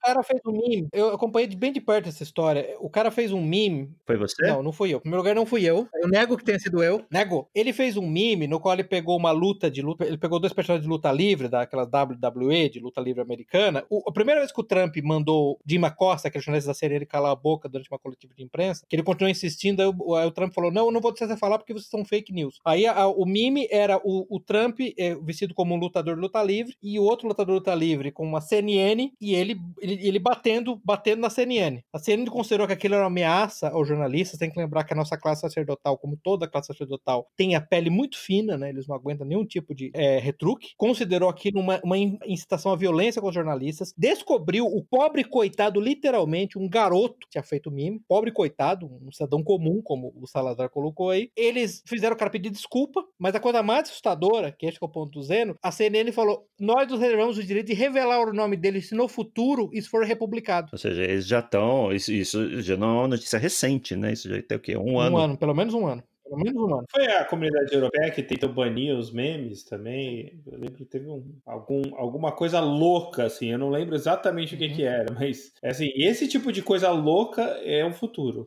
É, a gente já tem leis aqui no Brasil sendo discutidas para acabar com o anonimato nas redes, né? Todo tipo de lei de censura, umas leis super vagas que vão ser, poder ser usadas para qualquer, qualquer fim, né? É terrível isso. É a mesma coisa aí, acaba, acaba com meme. Como que você acaba com meme? Não sei. Mas aí pegam aleatoriamente essas pessoas, dão punições exemplares. Lembro que a, as indústrias de gravação faziam, né, na época da, do auge do Napster, lá da pirataria dos MP3. Pegava algum coitado aleatório. Perdão, exatamente isso, processar usuários individualmente. É, processava algum coitado lá, multas milionárias para servir de exemplo para os outros, né? Tentar, tentar intimidar. É, eles não precisam ter nenhuma política tão eficaz, basta ter as políticas é, em place que eles vão começar a assustar todo mundo, né? Imagina se você torna memes ilegais case Eles não têm como fazer, fazer valer tudo, a população inteira do planeta ou de um país gigante não publicar um meme. Mas só de ter essa lei, né, já começa a intimidar as pessoas. É a mesma coisa de falar, não pode fazer piada, é né? Não pode fazer piada de política. Um dos resultados disso foi uma coisa que eu discuti, na verdade discuti até com vocês é, há um tempo atrás.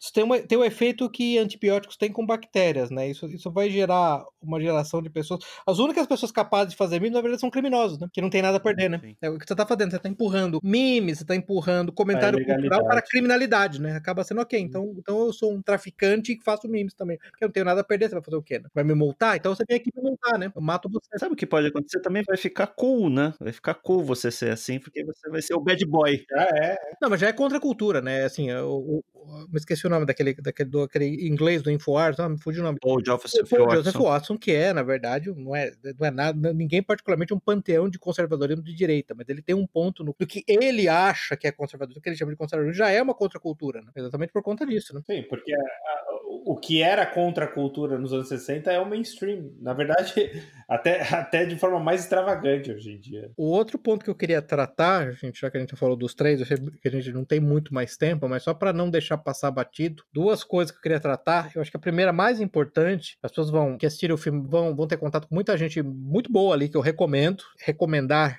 de novo diferente, eu concordo integralmente com qualquer uma delas. Menos o Antônio Scaramucci que é um picareta. o Antônio Scaramucci é um picareta, sim. Nem sei porque ele tá nesse porque filme. Porque ele é amigo do Mike Cernovich. Mike Cernovich tem simpatia pessoal por ele. Mas o, o Stefan Molyneux é alguém que merece ouvido. Stefan Molyneux, Scott Adams. Scott, Adams, Scott Adams também. O James O'Keefe do Projeto Veritas. O Projeto Veritas é um projeto que, apesar de ter alguns problemas, tem grandes histórias. Eles fazem na direita o que o Globo tentou fazer com a esposa do Bolsonaro. Eles, eles, eles mandam jornalistas disfarçados de clientes. Só que eles, ao invés de fazer, ao invés de ser um grande veículo de informação, como o Globo, um veículo poderoso, atacando uma, uma cidadã privada, eles são jornalistas privados, não são parte de nenhum grande veículo de comunicação que, que ataca grandes, grandes órgãos privados e públicos de poder. Eles fizeram uma excelente vídeos é, é, secretos contra a Planet Parenthood, mostrando como eles não estão interessados. É, é, eles se apresentaram, inclusive, num dos casos, o cara falou que ele, era, ele tinha 25 anos, a namorada dele de 15 engravidado, que ele precisava abortar, e todos os membros da, da Planet Parenthood foram, foram, super receptivos. Ah, não vão abortar, ninguém falou em, em denunciar para a polícia, por que em inglês se chama statutory rape. Depois ele foi naquela organização, a organização para a Associação de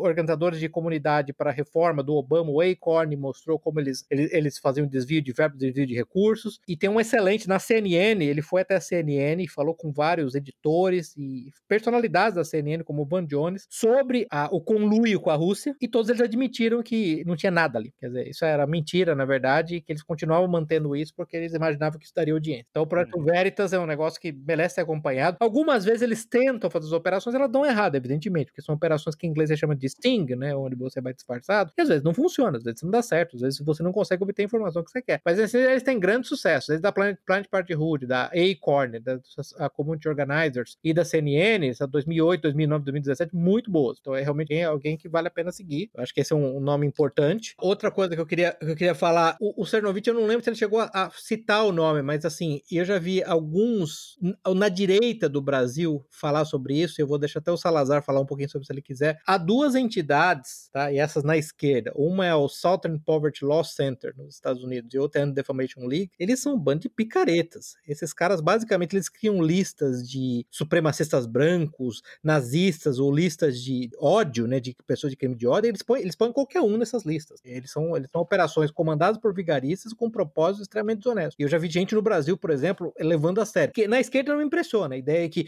tal pessoa, tal, tal órgão está na lista de a, supremacistas brancos do Southern Poverty Law Center. Para dar uma ideia de quem está nessa lista, quem foi colocado nessa lista já, foi o Ben Carson. Alguém, alguém conhece o Ben Carson? Se vocês não conhecem o Ben Carson, vão na internet e procurem uma foto do Ben Carson. O supremacista branco Ben Carson. E me, me, como é que ele é um supremacista branco. Essas duas entidades, elas são fundamentais. Elas, elas funcionam como uma espécie de um tripé com a, a tecno, tecnoburocracia de, do Silicon Valley, a imprensa e essas entidades do terceiro tripé, elas funcionam como uma espécie de ponto concentrador para criar essas narrativas falsas, né? Especialmente quando você tem que demonizar alguém. E você sabe que o, tanto a Anti-Defamation League, para quem tudo é antissemitismo, qualquer crítica, que qualquer pessoa que já tenha qualquer tipo de um um, um, uma base hidrogenada de DNA judeu no seu corpo é antissemitismo, o Southern Poverty Law Center, qualquer crítica de qualquer pessoa que não seja 100% branco é racismo. Eu acho importante citar essas duas entidades e, e o trabalho deletério que elas, que, que, elas fazem na sociedade americana e, e, mundial em geral. Não me lembro de ter citado no. Não, não, não, não, foi, não, não foram citados. Não foi citado, não. É, e realmente, essas entidades elas estão por trás de várias personalidades aí da, outright que foram banidas, né? Você pode ver o Rush é um deles. O Rush é iraniano, tá? É, é um, é de novo, é, é, um, é um supremacista branco iraniano, tá, gente? Vou deixar claro. Isso, que é um, um rape apologist. Isso, isso. Apologista de... de... estupro, né? Defensor de estupro. Defensor de estupro, isso, é defensor de estupro, isso, exatamente. A Candace Owens também, tá? É uma, uma negra americana que também é um supremacista branca. Sim, sem dúvida. Outro exemplo de pessoa que está tá, tá, tá na lista. Os próprios Chernovitch está na lista, tá? Como apologista de ódio, tá? Supremacista branco, homofóbico, o que quer que eles ponham lá. E a última coisa que eu queria falar, se ninguém mais tem mais nada pra falar, só para mencionar Ampassan, é, é, tem uma longa lista. Quando a gente fala de Hulk, eu gosto muito do, da, da, definição que o Steve Saylor, que aliás não aparece no filme, mas é que eu, alguém que eu recomendo sempre, é um comentarista cultural importantíssimo. Ele fala qual é a diferença de false flag para Hulk. Aí ele, ele brinca, false flag é uma operação falsa que implica um certo esforço e competência, e aí o exemplo que ele dá é daquele caso Lavon. O Salazar, Salazar vai lembrar do caso Lavon, né? Eu não sei o que, é isso. O, que, o que caso, é caso Lavon, Lavon foi o seguinte: em 54, se não me engano, o Mossad resolveu colocar bombas na embaixada britânica, embaixada americana, outras embaixadas ocidentais, para culpar os egípcios, os egípcios. Só que eles foram descobertos. Ah, tá. Entendeu? ele deu, ele deu como exemplo o caso Lavon. E os hoaxes, na verdade, são. É, parece ser o que galvaniza a imprensa, né? A imprensa adora falar sobre ele. E são, na verdade, notícias falsas criadas por, por pessoas que tipicamente são um bando de débeis mentais, um bando de malucos, né? Acho que os dois casos mais, mais típicos, né? as duas categorias mais clássicas de hoaxes, que ele fala um pouquinho, é hoaxes de estupro. A gente falou um pouquinho disso, acho que dois programas atrás, quando a gente falou do Brad Pill. Eu até compilei aqui uma lista de 12 casos famosos de estupro. Não vou, não vou caso por caso, mas assim, são casos bizarros, né? E outro que a polícia adora são casos de negros mortos em confrontos com a polícia, né? A gente fala... Negros executados. Então, então, então, o Travion Martin, o Martin Brown, o Michael Brown em Ferguson, né? E que é um negócio engraçado que é sempre assim, esse modelo é a polícia racista executou um jovenzinho negro, que é basicamente um anjo. Ele, ele ia para a escola, ele era violinista, ele, ele lia para cegos, e você começa a investigar, você descobre que na verdade os caras eram criminosos, entendeu? A polícia executou o cara que estava lutando. Muitas vezes o Michael Brown tentou pegar arma do policial, né?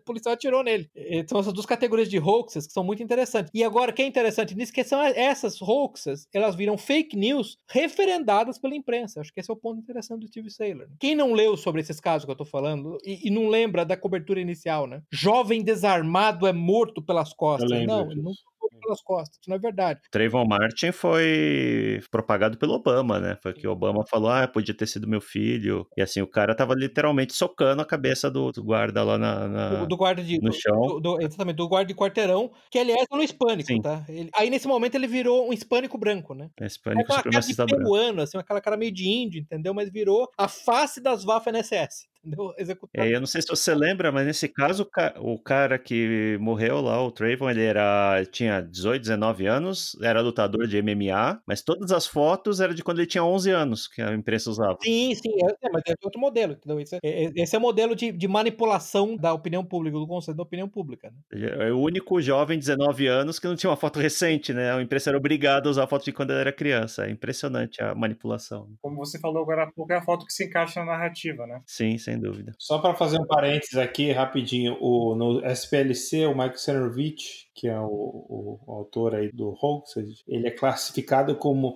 supremacista masculino, male supremacy, a ah, ideologia ah, dele. Supremacista masculino, veja você, eu toquei. Ah. Ok. Tiraram o supremacista branco, então eu já, tô, já estou surpreso, ok. Não, ele é um supremacista masculino, uhum. male supremacy, essa é a ideologia dele. E ele uhum. foi um dos caras que estava por trás da campanha de assédio que foi o Gamergate. God, ok, ah, ok.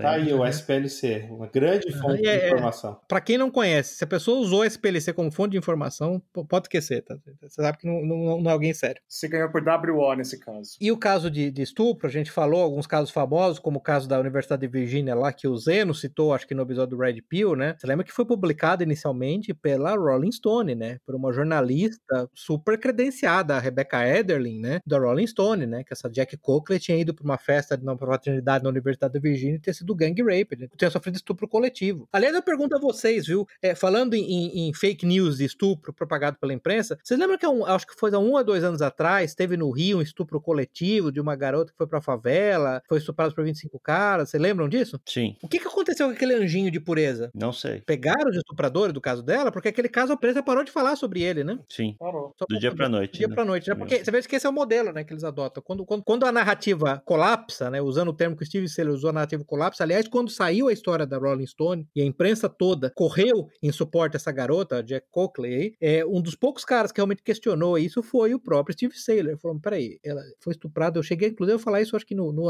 naquele episódio, peraí, ela foi estuprada em cima de uma mesa de vidro quebrado por um monte de caras, os caras tiraram o pinto deles no, no meio do vidro quebrado. Hum, aí, uhum. ok. No caso da Jack Coakley, tá, pra quem não lembra, o pretenso estuprador, o cara que levou ela até a, a festa, o cara não existia, tá? Não é que o cara não tinha feito, o cara não existia, ela criou um cara. É, tá mais ou menos no mesmo nível das histórias do Brett Kavanaugh, né? Você sim, viu agora sim. saiu uma nova matéria, um novo escândalo, acho que tem, escreveram um livro que é tese básica que numa festa um amigo dele empurrou ele de modo que o, o, o pênis dele encostasse na mão de uma mulher. Essa, esse é o grande escândalo. Quando ele tava nos anos 80, que ele tava na faculdade. É, mas aí de novo, você entrevista as pessoas, elas não lembram que a festa aconteceu, né? Que nem... A mulher, a mulher que é teoricamente a vítima dessa terrível agressão hum. aí, ela fala, não lembro disso. É, não, não lembro. Mas esse fato foi omitido tanto na matéria lá que anunciou o evento, quanto no livro em questão. É, então, mas... mas... parabéns a todos os envolvidos. Só queria citar os hoaxes exatamente para lembrar qual é o nome do, do a, a, motivação primordial do filme, né? Que na verdade os hoaxes existem, mas eles são patrocinados pela grande imprensa. A gente falou Sim. de três categorias pelo menos, de confrontos com a polícia, de estupros e de guerra. São três categorias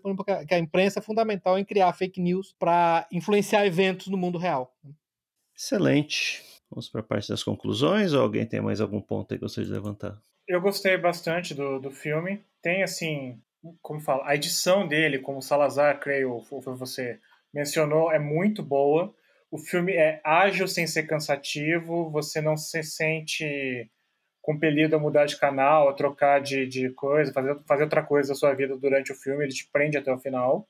Acho bem bacana, como também o Pepe mencionou, o Cernovich e o próprio filme, o teor deles não é uma coisa conservadora ou reacionária, nenhum deles é um baluarte disso, mas é um filme bastante honesto, que pega um elenco, o, elenco entre aspas, né, bastante qualificado, gente que tem alguma coisa a acrescentar sobre o assunto, gente que foi de platform, sofreu outro tipo de retaliação ou que sofreu alguma coisa da mídia atual, é, vai de Alex Jones a Jordan Peterson, né? Tem Isso. Muita e gente. joga bastante luz nesse cenário de trevas que é a, a mídia de hoje e a, a sua contraparte que chamam de fake news, mas que, como qualquer um que não seja boomer sabe, não é bem assim.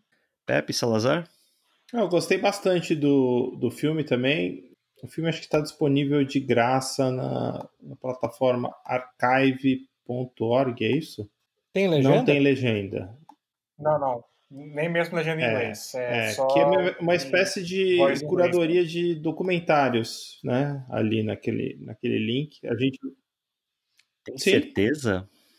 Sim, ali tem uma, uma. Certeza que é uma curadoria? É, tem vários documentários lá. Eu não sei se estão, obviamente, qual critério para eles colocarem os documentários lá, mas não me parece ser nada ilegal. Ah, tá Archive.org. Depois manda o link que a gente então, coloca tá disponível de graça lá. Pelo menos está escrito é, uso não comercial. Hum, entendi. Sim, tem licença Creative Commons. Provavelmente é, o site do filme aponta pro Vimeo, né? A plataforma, a única plataforma digital que eu acho que ele tá armazenado, está hospedado no Vimeo, não tá em YouTube, não tá no Netflix, nenhum desses mais tradicionais. A impressão que eu tenho é que tem é realmente o, o, o tá, tá certo. Eu cliquei aqui, é, ele aponta para o Creative Commons. Então acho que tem alguma licença desse, desse documentário que permite que ele esteja no archive.org. E é, um, é, é novo, né? Então, assim, ele trata de assuntos correntes, então a gente aqui está falando de assuntos uh, que são relevantes hoje, né? Diferentemente de alguns outros documentários que, que já são meio datados, né? E, e, o Mike Cernovich é um cara que, na minha opinião, ele é bastante moderado, tá? Eu não classificaria ele como, é, como a gente já discutiu, como um cara de direita ou de visões muito radicais ou muito polêmicas, né? Ele tem um site acho que chamado Danger and Play e ele é um cara que acho que começou muito a vida dando conselhos para homens também, né? Sobre relacionamento, né? masculinidade, né? Masculinidade tóxica, não, tô brincando. Dieta, né? Dieta, exercícios, coisas do tipo dieta, né? Ele, ele, ele teve um, um problema de saúde. Eu até, até cheguei a ver um, um, uma live dele que ele conta do problema de saúde que ele teve, ele teve uma espécie de doença autoimune, então ele, ele mostra muito como como ele superou isso, né, e como isso influenciou, né, o que ele chama de gorila mindset, que é essa ideia de que o homem tem que ser dominante, enfim, não, não tem nada a ver com o tema do é o nome do livro do, do é o título do livro dele. É, e, mas ele é um cara legal de se seguir no Twitter porque ele comenta muitos assuntos recentes. Eu, inclusive, eu acho que ele, ele recentemente está tá comentando menos sobre política. Parece que ele está meio cansado de política, né? É, não sei se vocês notaram é, isso. Ele se decepcionou com o Trump, na verdade. É, é, é. Ele se decepcionou com o Trump. Ele falou: ah, tô, tô, tô comentando de outros assuntos, mas ele é um cara que vale a pena seguir no Twitter. Eu, eu o sigo já faz um, alguns anos, né? Também, concordo. Vale a pena segui-lo, sim. Vale a pena prestar atenção no que ele fala. Ele foi fundamental, tá? Para quem não lembra, ele foi fundamental na prisão do Jeffrey Epstein, tá? Porque foi graças a uma, a uma ação, a, a, um processo que ele começou, foi que vários documentos do caso anterior do Jeffrey Epstein, quando ele tinha conseguido uma sentença mínima e um acordo, foram, for, foram tornados públicos. Foi isso que acabou levando à prisão dele. Ele foi fundamental na prisão do Jeffrey Epstein. Ele, ele, ele é um cara, por vezes equivocado, mas, é um, mas me parece um jeito decente. Além, além de ter insights muito interessantes em vários assuntos. Então vale a pena ser seguido, sim. E lembrando sempre que moderado, no caso do Cernovich, não significa isentão. Uhum. Não tem nada de isentão nele. Não, não. não. não, não. Aliás, a, a, decepção dele com o Trump é porque ele, Cernovich, é um populista econômico, ele já falou isso claramente. O que eu quero é que alguém seja capaz de formar uma família, de comprar uma casa, de trabalhar e se aposentar depois de sair da high school. É isso que tem que acontecer. Um país decente é o país onde a pessoa consegue fazer isso. Ela não tem que fazer um pós-doutorado e ainda assim ter que ela e o marido trabalharem para que ela consiga ter, pagar o aluguel. Esse é o problema dele. Ele não considera que o Trump avançou bastante nessa área. Esse é o grande ponto. Como conclusão, acho que a gente tem que ter em mente que tem que analisar a forma como certas notícias são tratadas. Né? É, se vocês prestarem atenção no noticiário, vocês vão perceber que certas notícias, quando são inconvenientes para a direita, a cobertura toda vai se dar em cima do que do conteúdo da notícia, da mensagem. Agora, quando a notícia é inconveniente para a esquerda, a cobertura vai ser sobre o mensageiro, como que aquela informação foi obtida. Tem um caso célebre da, de envolvendo de novo a Planned Parenthood, né, que é uma organização de abortos nos Estados Unidos, que repórteres se infiltraram, obtiveram umas gravações comprometedoras e toda a cobertura da imprensa foi sobre o por que, que esses repórteres usaram identidade falsa. Os caras acabaram sendo presos, se eu não me engano. É, eles acabaram sendo processados no estado da Califórnia, né? Tanto, tanto esses caras, cujo nome eu tô, tá me escapando falando agora, quanto o pessoal do Projeto Veritas também sofreu processo na Califórnia, se eu não me engano. Por, pelo mesmo motivo, porque eles se disfarçaram, porque eles foram até Planet Party Wood disfarçados. Temos que ter em mente, né, que tudo que nos é apresentado, tudo que é escondido é feito com propósito, né? Temos que entender qual que é a agenda dessas entidades e sempre que possível buscar informações alternativas ou informações originais. Lembrando que isenção da imprensa é um mito, né? Nunca, nunca uhum. existiu. Vamos encerrando por aqui. Salazar. Até o próximo episódio, onde vamos discutir a masculinidade tóxica e todos os gêneros que já existiram e os próximos também. É, vai ser um episódio em três partes. Jusilei? Bom, só complementando aqui o que o Salazar mencionou, eu, na parte de gênero, fico com o grande Fábio Júnior que disse a gente é o que é, homem ou mulher. Recomendo que assistam Hoaxed, um bom filme, um dos grandes documentários desse ano. Apesar de ter sido exibido em festivais do ano passado, foi lançado apenas em janeiro desse ano. E é isso, muito obrigado e até a próxima. E Pepe? Lembrando do próprio documentário, quando o Milo Yiannopoulos fala sobre gêneros, fala existem três gêneros: homem, mulher e retardado. Boa noite. Me despeço aqui também, o Zeno Estoico, me desligando. Boa noite a todos. Encerramos aqui nosso episódio de hoje. Link para os livros, filmes e artigos citados durante a discussão estão no site. Assine o feed para ser informado automaticamente quando novos episódios estiverem disponíveis. Agradecemos a audiência.